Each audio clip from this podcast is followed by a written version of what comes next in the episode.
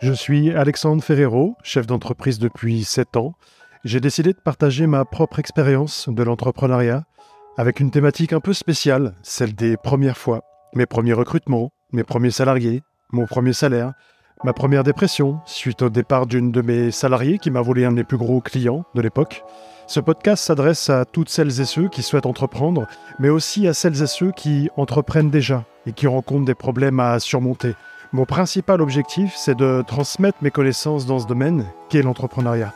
On glorifie très souvent l'entrepreneuriat, mais c'est loin d'être un long fleuve tranquille.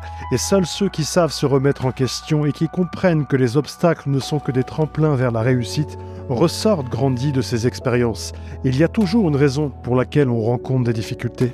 Mais même dans l'obscurité, il faut rester attentif à la lumière. Hello tout le monde Alors c'est quoi une désillusion?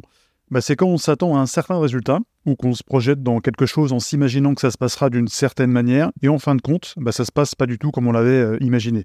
Bon, ça tombe bien parce que c'est un peu la thématique du jour, donc de mes premières désillusions en tant que chef d'entreprise.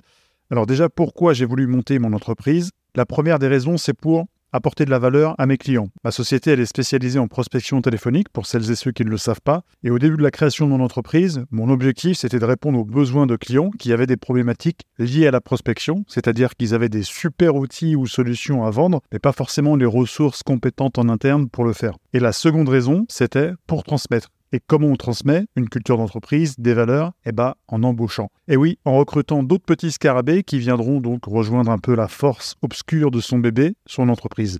Oui, mais voilà, c'est de ça dont on va parler comme des illusions aujourd'hui. C'est le recrutement qui est et restera ma première grosse désillusion dans l'entrepreneuriat. On n'imagine pas à quel point gérer de l'humain au quotidien, c'est vraiment délicat et compliqué. J'avais l'image du recrutement comme quelque chose de cool. Faire passer un entretien à une personne, on échange, on partage et puis on va ensemble dans la même direction. En fait, c'est beaucoup plus complexe que ça n'y paraît.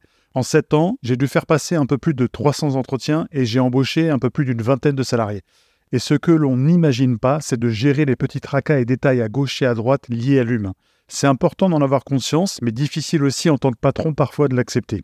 Je m'explique. Quand vous avez un salarié qui s'arrête une semaine complète pour un petit rhume alors que vous, que vous ayez attrapé la grippe ou que vous vous soyez pété le genou comme ça m'est arrivé en décembre 2019 et que vous travaillez quand même, bah c'est dur à accepter et à avaler. Oui, mais voilà, je me suis fait une raison et j'ai compris avec le temps que mes salariés ne pouvaient pas avoir le même état d'esprit que moi et c'était limite normal.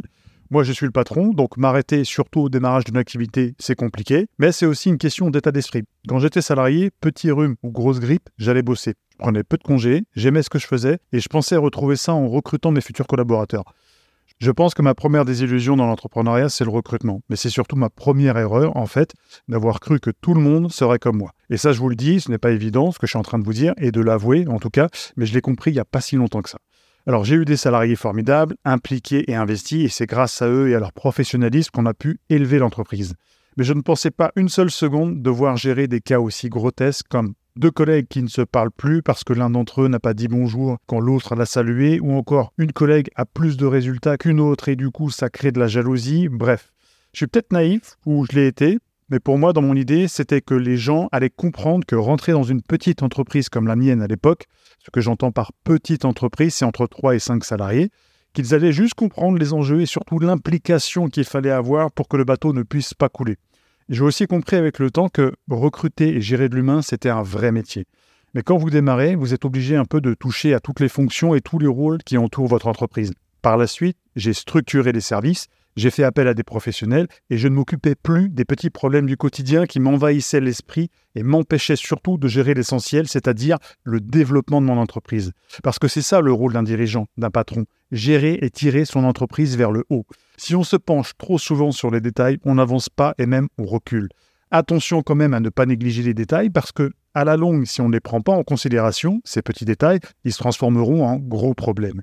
Mes commerciaux à l'époque, donc entre 2018 et 2020, se faisaient entre 2400 euros net et 3600 euros net, ce qui est plutôt pas mal pour un poste de commercial non pas terrain mais sédentaire, c'est-à-dire par téléphone. Et d'autant plus pas mal parce que c'était une petite boîte. Et les gens ne se rendent pas compte des bêtises qu'ils peuvent dire en entretien d'embauche. Et des pépites, j'en ai des dizaines. J'ai une personne qui n'avait aucune expérience et qui m'a demandé un salaire de 5000 euros par mois pour rejoindre mon entreprise. J'ai dit à cette personne, si vous êtes bon, je n'ai aucun problème à vous payer 5 000, 6 000, 7 000 euros. Le salaire ou bien payer les gens n'a jamais été un problème pour moi. Si je n'avais pas la trésor pour, j'aurais tout fait pour en trouver et pour payer le bon profil qui mériterait ce salaire. Mais il y a une grande différence entre dire je veux 5000 euros par mois et surtout je vaux 5000 euros par mois. Attention, je précise, l'être humain n'est pas une marchandise, mais quand j'ai dit je vaux, c'est la valeur que va apporter ce collaborateur dans la structure qui est importante. Je donne un autre exemple. Je n'ai aucune étude en poche. Moi, j'ai raté mon brevet des collèges, je n'ai pas eu mon bac, mais j'ai travaillé dans différents métiers, sur les marchés à Rungis, dans la restauration. J'étais aussi commercial sédentaire payé au lance-pierre. Et puis, depuis 7 ans, je gère ma boîte. J'ai rencontré des difficultés importantes, mais j'ai su les régler au fur et à mesure et à en sortir grandi. Ce que je veux dire, c'est que si pour X ou Y raison, demain je devais redevenir un salarié, je n'aurais aucun mal à me vendre auprès d'un recruteur. Pourquoi? Parce que je sais convaincre, parce que je sais vendre, je sais gérer les finances d'une entreprise, je sais maintenant recruter les bons collaborateurs. Donc c'est vraiment votre valeur qui est importante et qui pourra être rémunérée à la hauteur de ce que vous valez vraiment. Ça, c'est vraiment important de l'enregistrer. Pour revenir à la gestion humaine, ce n'est pas pour refroidir les gens qui voudraient recruter un ou plusieurs salariés, mais le seul conseil que j'ai envie de donner, c'est de bien réfléchir avant de le faire. Si vous souhaitez recruter pour trouver un mini-vous, arrêtez tout de suite car vos intentions ne sont pas bonnes. C'est ce que j'ai fait et je l'ai payé très cher. Les salariés ont du mal à comprendre les patrons. Ils pensent souvent que ce sont les méchants et qu'ils s'en mettent plein les poches alors que 60% des patrons des PME, TPE ne se rémunèrent quasiment pas. Bref, si les salariés ne comprennent pas les patrons, c'est aussi à vous en tant que dirigeant de les comprendre et de les amener à vous comprendre. Embaucher, ça peut être fantastique, mais ça peut aussi être dramatique. Donc il faut bien prendre le temps de choisir ses collaborateurs. Il y a une grande différence entre recruter un collaborateur qui va rejoindre une entreprise de 5 personnes et recruter un collaborateur dans une entreprise qui compte déjà 500 ou 2000 salariés. Dans une petite entreprise, si vous avez une seule personne qui a décidé de nuire à votre structure, votre entreprise coulera et vous avec.